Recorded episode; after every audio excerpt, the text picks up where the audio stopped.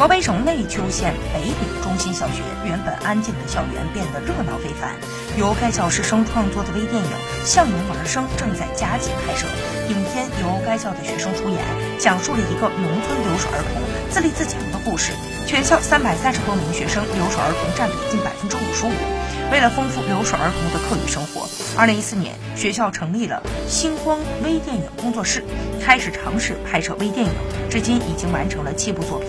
天气虽然炎热，但剧组里的孩子们都十分认真对待拍摄的每一个环节。